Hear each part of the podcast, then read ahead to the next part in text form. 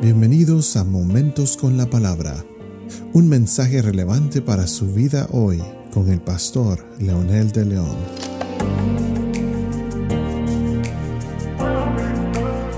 Saludos amigos y amigas, aquí estamos con otro episodio más de Momentos con la Palabra. Hemos estado estudiando el contexto del mensaje cristiano, la razón de la encarnación, el propósito de Dios de enviar a Jesucristo su Hijo precisamente partiendo desde el huerto del Edén, donde pasaron todas las cosas que hoy la humanidad sufre como consecuencia de la desobediencia. El pasaje de Génesis capítulo 3 versículo 6 dice, cuando la mujer vio que el árbol era bueno para comer y que era agradable a los ojos y que el árbol era deseable para alcanzar sabiduría, con esto el trabajo de Satanás quedó concluido la mujer fue dejada a solas para que diera rienda suelta a sus deseos naturales y apetitos físicos naturales. Codiciable está en el original hebreo que significa precisamente una de las prohibiciones que el Señor incluyó en los diez mandamientos cuando dijo no codiciarás. En otras palabras, el Señor sabía lo delicado y lo difícil que era codiciar. Este pasaje entonces muestra tres necesidades vitales existenciales que llevadas fuera de los propósitos de Dios se convierten en trampas mortales. La primera es la físicamente práctica, por ejemplo, necesario para la vida. Dice, era bueno para comer.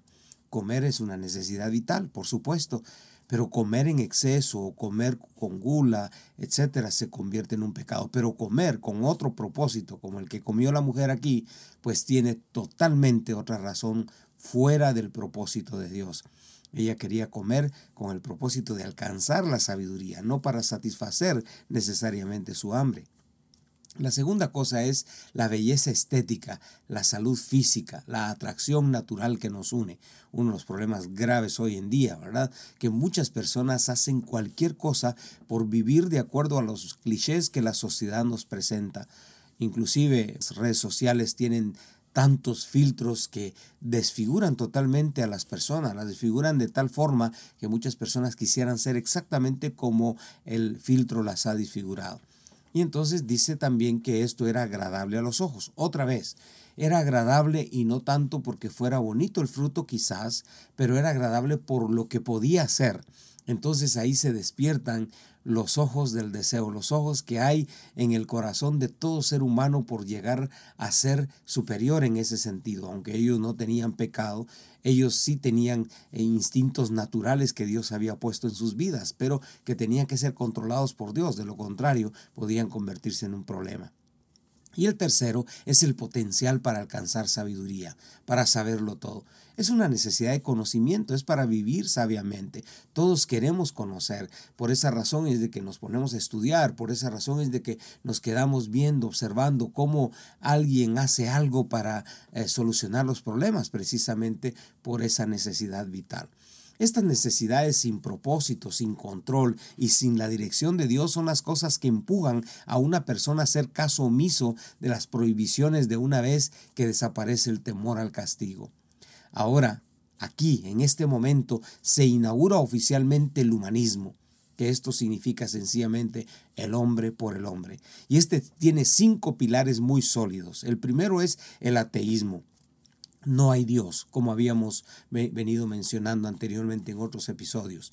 Y si lo hay, somos nosotros mismos, la naturaleza o un ser no conocido extraterrestre o un este, animal que lo convertimos en Dios, como lo hicieron los antepasados, convertir un, becerro, por ejemplo, convertir un, un lobo, convertir una serpiente en Dios. El segundo pilar es la evolución. El hombre no fue creado según los evolucionistas. Se crió con el tiempo, es producto de la evolución de millones de años. Esto, si nosotros lo llegáramos a creer, entonces no necesitaríamos de un, creador, no necesitaríamos de un ser inteligente que nos diseñó a su imagen y semejanza. La tercera es la amoralidad. La moral hoy es relativa o líquida, como están introduciendo algunos sociólogos hoy. Si es bueno para ti y tienes paz, hazlo, pero nunca nos dice las consecuencias, ¿verdad? Lo importante es háganlo, ¿verdad? De acuerdo a sus propios intereses y sus propias necesidades. el, el cuarto pilar es la autonomía. El hombre es libre de hacer lo que quiera. Hay que respetar su decisión.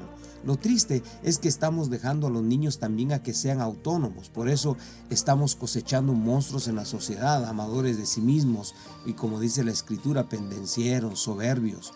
Lo que dice Judas 16, estos son murmuradores, criticones que andan tras sus propias pasiones, hablan con arrogancia, adulando a la gente para obtener beneficio. Y por último, el quinto pilar es la globalización un solo gobierno que rija todas las naciones bajo el mismo emblema, bajo los mismos patrones. ¿Quién será el gobernante? Que el Señor nos ayude y nos dé inteligencia. Ore conmigo diciendo, Señor, por favor ayúdame a ser sabio para entender los tiempos y las sazones. No quiero caer, Señor, en el pecado que cayeron mis padres. Yo te necesito, necesito tu ayuda para darme cuenta que el humanismo es el esfuerzo del hombre mismo por alcanzar su propia felicidad. Y yo necesito que tu Espíritu Santo me convenza que necesito a Dios para vivir diferente. En el nombre de Jesús te lo pido. Amén.